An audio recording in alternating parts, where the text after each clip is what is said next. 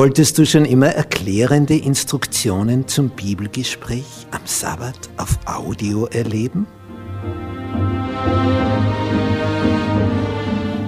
Dann bist du hier richtig. Sabbatschule zum Anfassen.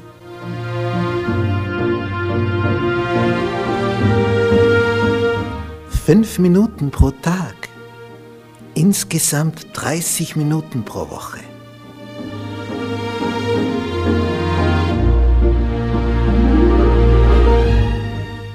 leicht verständlich. Schnellinformation für alle, die wenig Zeit haben, aber dennoch gerne top informiert sein wollen.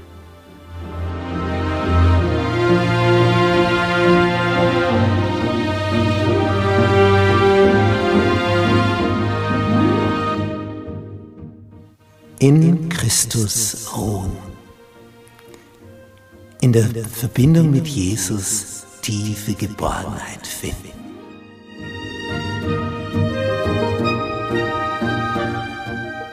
Jesus hat wie kein anderer Menschen aus ihrem Sumpf der Verzweiflung, der Hoffnungslosigkeit, des Hamsterdaseins im Rad herausgeholt zu dem Entscheidenden, zu dem tiefen, tiefen Leben, diesem Sinnerfüllten wonach wir uns alle sehnen. Diese Szenen, die wollen wir tiefer betrachten, damit wir zu dem finden, wonach wir uns sehnen.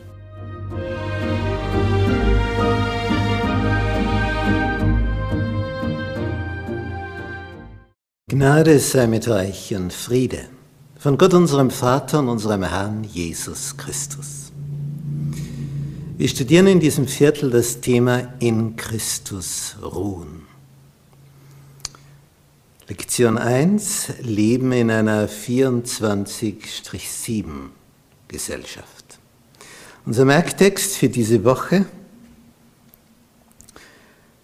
meine Seele verlangt und sehnt sich nach den Vorhöfen des Herrn. Mein Leib und Seele freuen sich in dem lebendigen Gott. Psalm 84, Vers 3.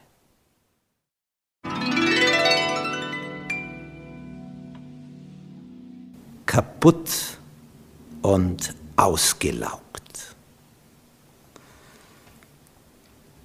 Wir brauchen nur einen Blick auf eine Großstadt zu werfen. Es ist Schon sagenhaft, was der Mensch aufgebaut hat. Und wenn man dann im Vergleich dazu den Blick auf die Zeit Jesu wirft, was für ein Kontrast, was für ein Gegensatz. Und gleich zu Beginn, schon ganz am Anfang der Schöpfung, ja am siebten Tag der Schöpfung, ist dieser schöne Text über Gott, dass er, nachdem er alles geschaffen hat, ja, was schafft er dann noch? Zeit, ein Zeitfenster, einen Ruhetag. Er schafft Zeit. Dieses Innehalten.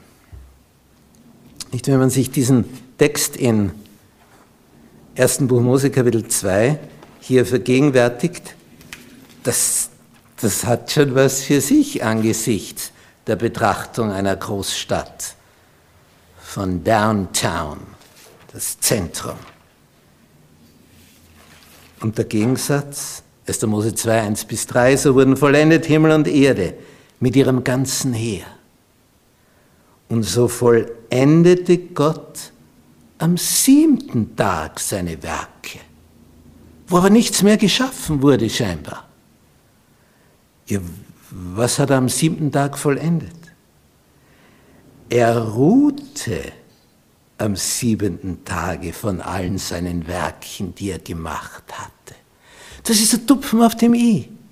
Das ist die Vollendung. So sind Himmel und Erde geworden, als sie geschaffen wurden. Und Gott segnete den siebenten Tag und heiligte ihn, heißt es in Vers 3.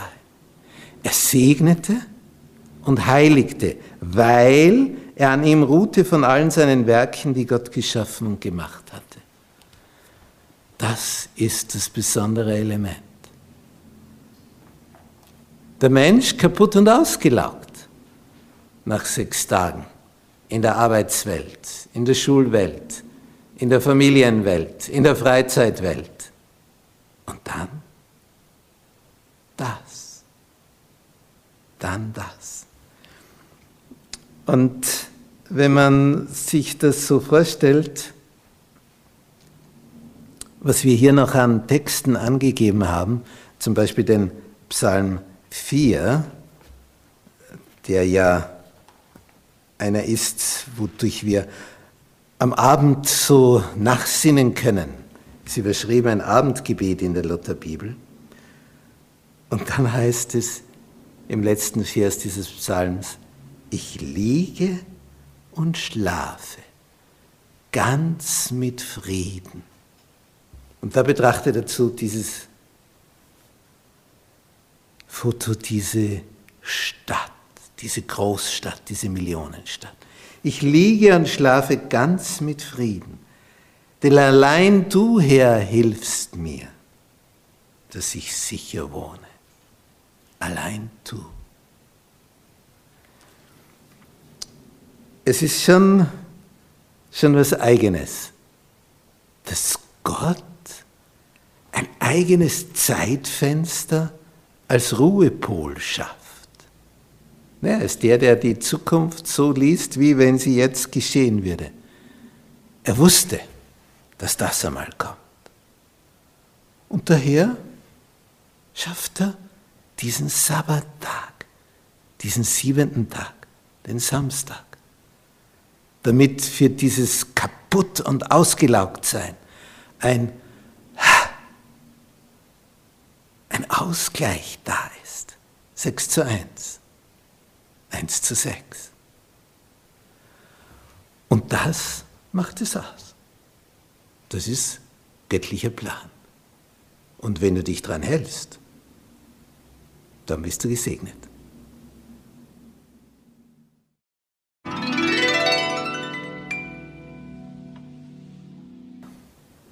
Am Ende sein.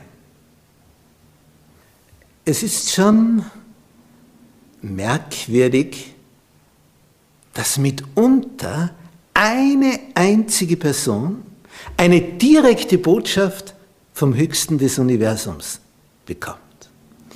Der Prophet Jeremia, der hatte ja einiges durchzumachen. Ich meine, das war ein Mann, was der einstecken musste. Dabei wollte er nur warnen, das mitteilen, was Gott ihm gesagt hat. Wenn ihr so weitermacht, kommt diese Katastrophe. Du bist ein Unheilsprophet.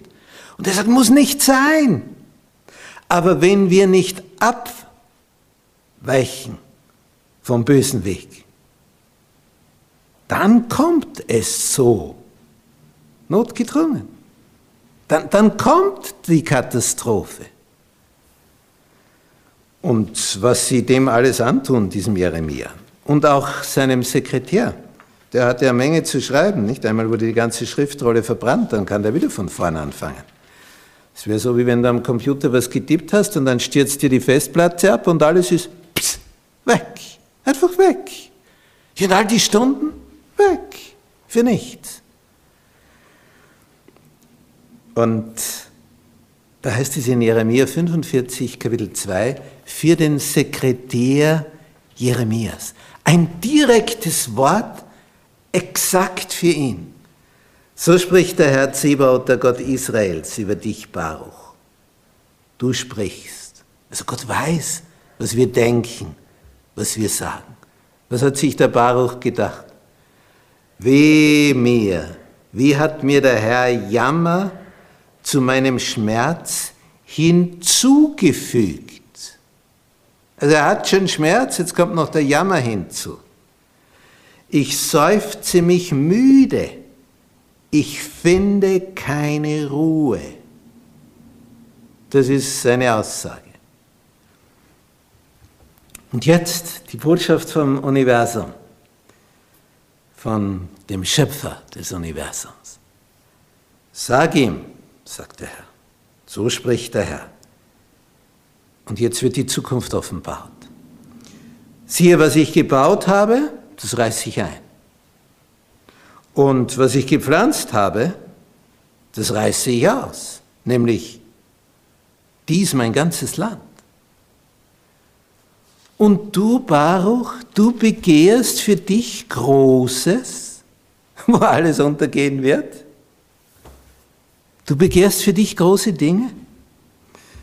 Gott sagt ihm, begehre es nicht. Denn siehe, ich will Unheil kommen lassen über alles Fleisch, spricht der Herr.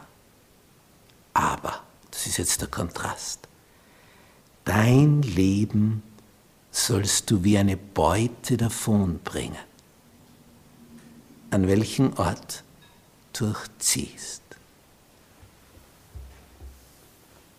Da wird jetzt deutlich, was hätte alles schaffen und schaffen und schaffen für einen Sinn. Nicht, wenn sich jetzt Baruch ein schönes Haus baut, jetzt kommen die Babylonier und werden das einäschern. Du begehrst große Dinge für dich, begehr es nicht. Was hilft es dir? Es geht alles kaputt. Alles, was wir hier im Hintergrund sehen, wird untergehen. Alles. Aber was ist jetzt das Entscheidende, wenn alles untergeht? Dass du dein Leben wie eine Beute davonbringst. Denn Besitz ist eine Sache. Was hilft dir der Besitz in dem Moment, wo du am Sterbebett liegst? Musst du Abschied nehmen. Und das ist bitter. Das tut sehr, sehr weh, wenn du viel hast. Wenn du nichts hast, wovon sollst du Abschied nehmen? Aber von viel Besitz Abschied nehmen, das aus der Hand geben müssen, wo du doch vielleicht damit eine Macht demonstrieren konntest. Das ist schon hart. Sehr, sehr, sehr hart. Und hier der Rat Gottes begehre nicht große Dinge, aber das Größte schenke ich dir. Du wirst dein Leben wie eine Beute davonbringen. Dein Leben und das in Ewigkeit. Es gibt kein größeres Geschenk als qualitätvolles Leben in Ewigkeit. Denn alles andere bekommen wir sowieso von unserem Herrn und Meister dazu geschenkt.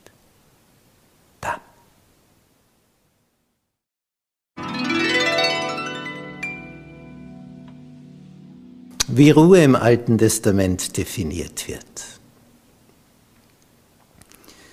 Die Worte, die im Hebräischen für Ruhe, Ruhen verwendet werden, die sind vielfältig.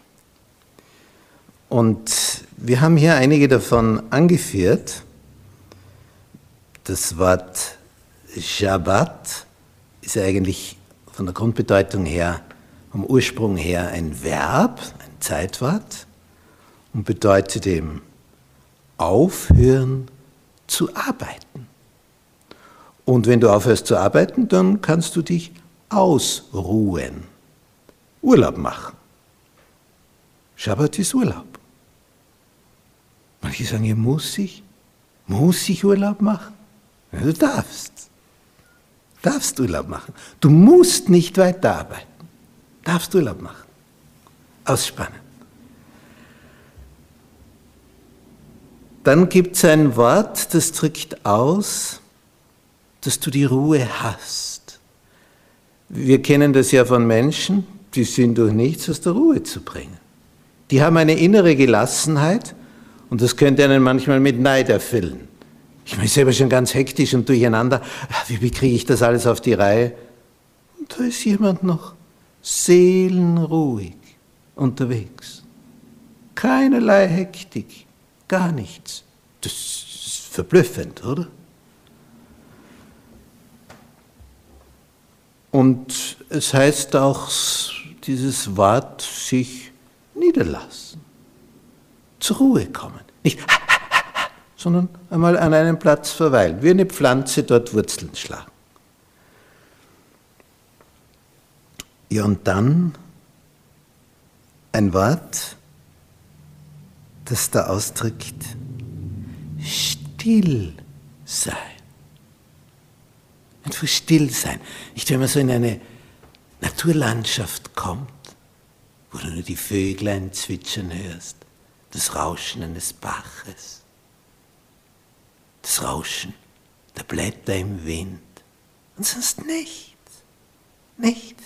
Du hörst keinen Menschen reden, du hörst keine Sirene, kein Flugzeug fliegen, nichts. Nur Natur pur. Und das ist das Wort, was das ausdrückt. Es ist einfach still. Einfach nur still. Kein Handy läutet, gar nichts. Ja, und dann gibt es ein, ein Wort, das natürlich stark mit unserem Ruhebedürfnis zu tun hat, sich hinlegen, schlafen.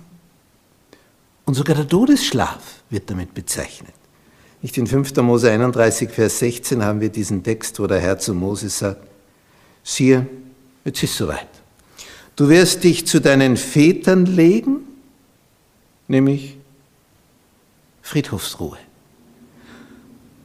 Und was wird dann in Zukunft nach dir sein? Davor fürchten sich ja viele mehr als vor dem Tod.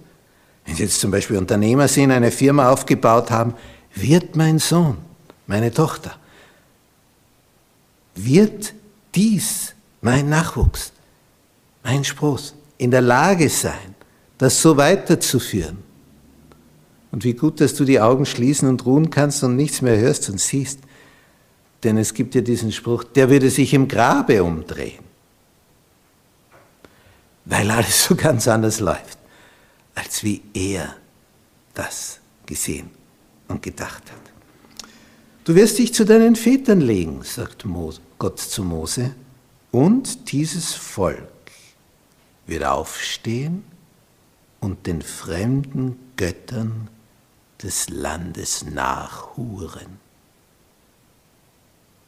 Hurerei, da springt jemand aus einer Beziehung hinaus. Aus der göttlichen Beziehung zu einer antigöttlichen Intimität. Und das ist die Katastrophe. Und es wird Mose im Vorhinein gesagt, das muss ihn ins Mark getroffen haben. Was hat er sich abgemüht? Und Gott sagt ihm, du wirst schlafen in Ruhe und Frieden und das wird geschehen. Das ist Ruhe im Alten Testament, wie sie definiert wird.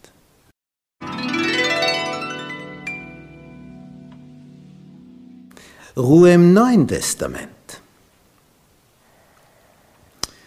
Jesus und seine Jünger waren dermaßen angespannt unterwegs, es heißt hier in Markus 6, Vers 31, denn diejenigen, die kamen und gingen, waren viele. Und sie fanden nicht einmal Zeit, um zu essen. Ständiger Fluss. Kommen, gehen, kommen, gehen, kommen, gehen. Also das war schon fast wie hier auf dem Bild in meinem Rücken. Es waren viele die kamen und gingen. Und sie fanden nicht einmal Zeit, um zu essen. Und daher verfügt jetzt Jesus etwas, und zwar nicht als ein eventuell, vielleicht wäre ganz günstig, wenn wir das tun würden, wenn wir das täten, Konjunktiv, Möglichkeitsform, sondern Imperativ, Befehlsform. Er sagt ihnen, kommt. Und zwar ihr selbst allein, nicht die ganze Masse damit, und ruht ein wenig aus. Und dazu wollten sie mit dem Boot an die gegenüberliegende Seite des Sees fahren, denn dort waren keine Dörfer, nichts, nur Natur. Ein paar Schafe, die dort grasen. Darum wollte Jesus mit ihnen dorthin. Ruht ein wenig aus. Diese Formulierung hat es schon in sich. Er sagt also nicht, ruht jetzt einmal einen Monat lang oder so oder einen ganzen Tag. Ruht ein wenig, aber ruht. Ruht aus. Es, es kann nicht immer so weitergehen. Da verbrennst du innerlich. Du brennst aus. Wenn du nicht Treibstoff zulieferst, dann verbrennst du alle Reserven. Das wäre ja manches Mal bei fettleibigen Menschen ganz gut, wenn man die Fettreserven verbrennt. Aber wenn alles verbrannt ist, was an Reserven da war, dann wird es bedrohlich. Weil dann wird auch Lebensnotwendiges verbrannt. Muskelgewebe und am Ende werden die Organe hergenommen. Wenn also jemand dem Hungertod preisgegeben ist, bis du tot bist ruht ein wenig aus. So wie wir körperlich erschöpft sind durch eine anstrengende Tätigkeit mit unseren Händen, so kannst du auch seelisch erschöpft sein, psychisch. Geistig kannst du erschöpft sein, total müde, nur auf einem Platz gesessen, hast dich gar nicht bewegt. Und trotzdem bist du erschöpft. Und Jesus gibt uns diesen Hinweis. Ruht ein wenig aus. So ein kleines Nickerchen, um wieder neue Kraft zu danken, um diesen Tiefpunkt zu überwinden. Das wird ja auch empfohlen bei langen Autofahrten. Nicht denken, ja, aber es ist noch so weit und ich habe noch so viele Stunden und ich muss das irgendwie durchstehen. Ja, und so reicht dann ein Sekundenschlaf, dass du vielleicht für immer schläfst, den Todesschlaf rechtzeitig wieder diese Akkuaufladung, die so nötig ist, durchführen. Jesus will für uns, dass wir nicht kaputt gehen frühzeitig. Er will uns nicht verheizen, verbrennen. Er sagt, sorg dich um deinen Körper. Natürlich immer in der Balance, im rechten Ausmaß. Wenn du nur mehr Tag und Nacht über deinen Körper nachdenkst, was könnte alles kaputt gehen, geht sicher alles kaputt. Aber dieses abgewogen, ausgewogen sein, dass man versteht, ja, aber dann innehalten, nachdenken, betrachten, das macht so viel aus. Die einen kommen um vor lauter Langeweile, vor lauter Nichtstun, und die anderen kommen um, weil sie nur mehr schaffen, schaffen, schaffen. Und der Mensch neigt also zu Extremen. Die Arbeitswütigen und die anderen, die den Schaufelstiel zum Anhalten benötigen, für die Dauerruhephase. Und weder das eine noch das andere ist die Empfehlung unseres Erfinders, sondern sechs Tage sollst du arbeiten und alle deine Werke tun, aber am siebten Tag ist der Sabbat des Herrn, deines Gottes. Da kannst du jetzt innehalten. Wie schön.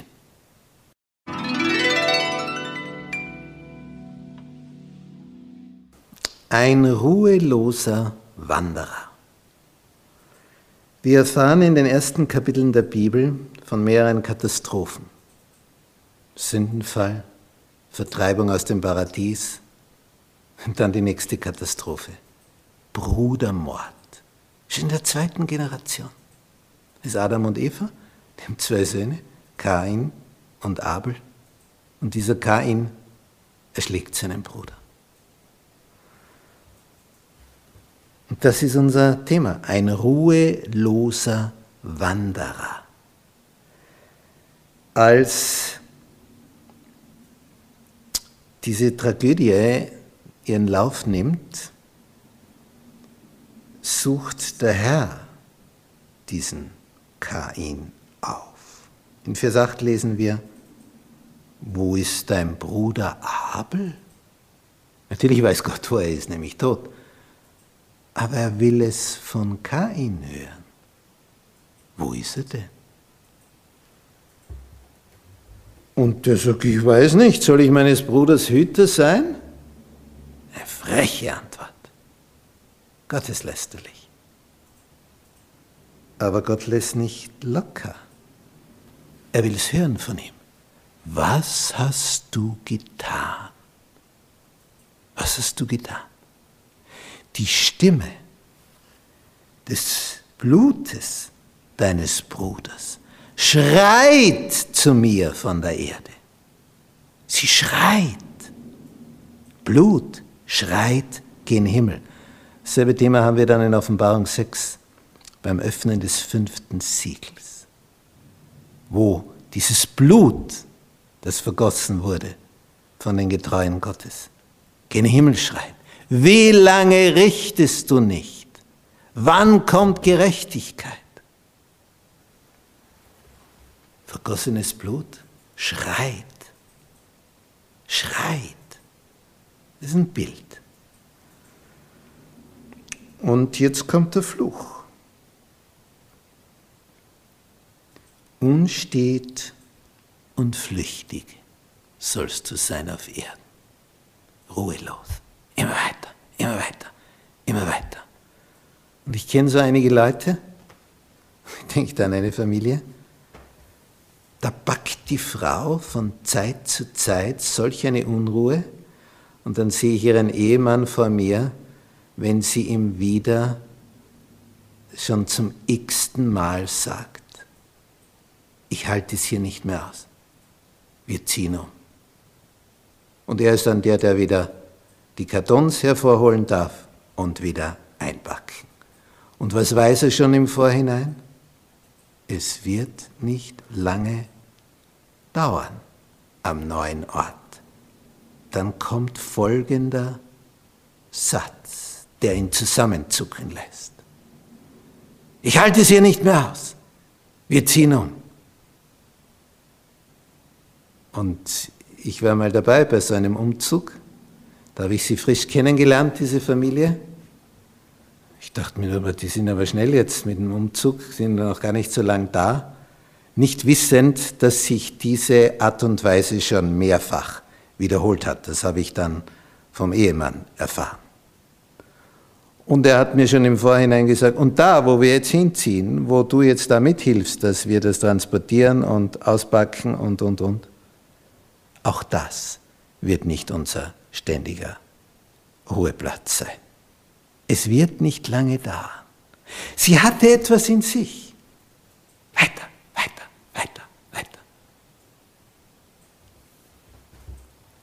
Denn du kannst ja vor dir selber nicht davonlaufen. Egal wo du hingehst. Du kommst immer mit, oder?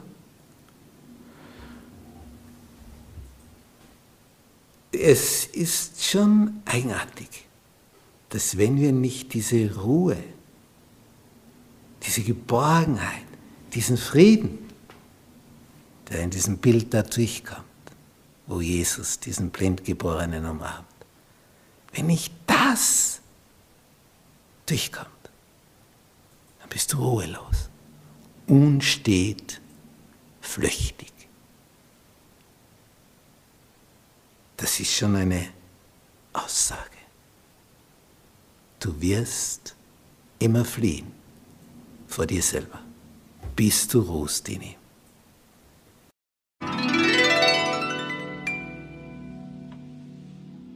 Zusammenfassung.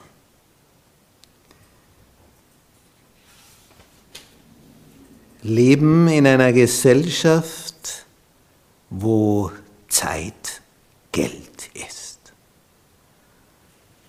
Ich vergleiche jetzt eine ruhige Naturlandschaft mit dem Bild in meinem Rücken. Vergleiche. Stehst irgendwo an einem Bergsee in den Alpen und dann betrachte dieses Bild. wir haben es weit gebracht, nicht? Wir haben die Nacht zum Tage gemacht, die Energie wurde eingesetzt, um alles zu beleuchten. Du kannst in der Nacht durcharbeiten. Ja, und in vielen Fabriken geschieht das auch. Time is money, Zeit ist Geld. Die Maschinen dürfen nie stillstehen. Weiter, weiter, weiter. Mir hat einmal jemand gesagt, weil ich gefragt habe, warum läuft sogar im Hafen, wo das Schiff jetzt angedockt hat, dieses riesige Containerschiff, immer noch dieser Motor. Ich dachte also, damit die Kühlversorgung ist und die Stromversorgung. Und er hat gesagt, na, das ist so gewaltig, was hier bewegt wird von der Masse her. Das muss immer rennen. Immer. Wenn dieses gewaltige Lager, also das hier auf, was sich hier bewegt im Inneren des Schiffes, vom Motor her, wenn das stehen bliebe, würde es die Kugellager zerquetschen. So ein Gewicht hat das Ganze. Es muss also ständig in Bewegung sein. Sonst geht es kaputt. Und vielleicht denken das auch manche Menschen. Sie müssen ständig, ständig in Bewegung sein. Nicht die ganze Woche bist du in der Arbeit und dann am Wochenende, jetzt kommt der Freizeitstress. Jetzt muss ständig irgendwas los sein, denn nichts ist schlimmer als Stille halten, nachdenken. Wozu das Ganze? Ich denke an diesen jungen Mann, der anfangs 20 war, als er sich immer gefürchtet hatte vor Freitagmittag. Was mache ich jetzt bis Montagmorgen? Was mache ich jetzt diese zweieinhalb Tage? Wie bringe ich diese Zeit rum? Mit wem treffe ich mich? Was gibt es für Aktivitäten? Was könnte man tun? Und jetzt stell dir vor, für so einen Menschen kommt jetzt auch noch Corona, Pandemie, Lockdown. Und dann kommt der Spruch, bleib zu Hause. Der Schock des Lebens. Der, der hat ja schon im Freizeitstress, Hasten von einem Event zum anderen, schon nicht die Erfüllung gefunden. Jetzt soll er nur zu Hause sitzen. Ja, zum Glück gibt es Programme, wo man in einer Stunde sich durch 100 Programme durchzippen kann. Aber was hat Gott mit uns vor? Was möchte er denn uns schenken? Was hat er für uns vorgesehen? Was ist sein Programm, dass wir nicht kaputt und ausgelaugt und fix und fertig sind? Was hat er vorgesehen für uns? Dass wir gelassen, innerlich ruhig, ausgeglichen, im Balance, ausgewogen, am Montagmorgen voller Energie und Tatendrang die Dinge anpacken. Na, was gibt's, was nicht zu bewältigen ist? Oder, was schon wieder? Montagmorgen? Wir haben es geschafft, uns mit so viel Technik zu umgeben, dass wir so viel Freizeit haben wie noch nie zuvor und trotzdem so ruhelos sind wie noch nie zuvor. Ein 90-jähriger Landwirt, der angesichts des Regens, der das Gras, das zu Heu hätte werden sollen, getrocknet werden hätte sollen von der Sonne und dann durch den Regen total durchnässt war, hat dieser Landwirt ganz ruhig, in innerer Balance, werden wir psychologisch das ausdrücken gesagt, der, der es nass gemacht hat, wird es auch wieder trocknen, nämlich der Schöpfer. Das nennt man innere Thank you.